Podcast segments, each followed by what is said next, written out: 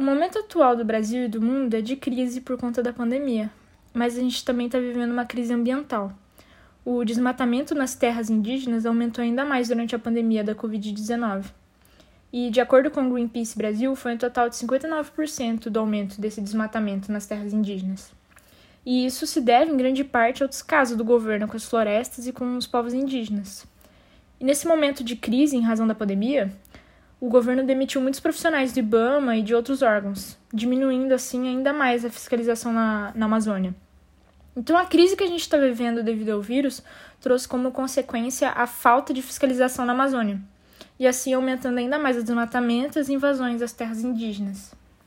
E quem acaba sofrendo ainda mais as consequências desse desmatamento em meio à pandemia são as tribos indígenas, porque os madeireiros, os grileiros, mineradores ilegais, eles não pararam em meio à quarentena e acabam levando o vírus para as tribos indígenas.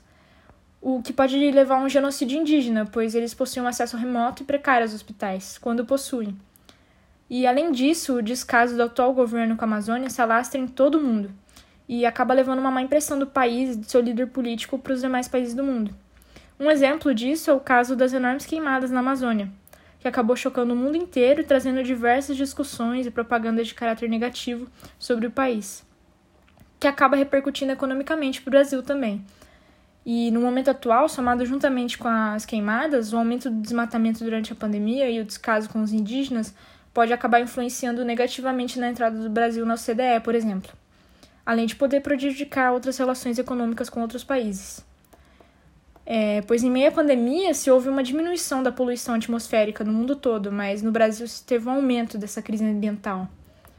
E acredito que todo esse desmatamento e essa guerra vivida com os indígenas acaba sendo um verdadeiro exemplo do livro de Krenak, Ideias para Adiar o Fim do Mundo, onde ele discute né, a, essa guerra constante entre indígenas e desmatadores, esse atentado constante também na, contra a natureza na nossa sociedade devido à expansão capitalista e expansão urbana.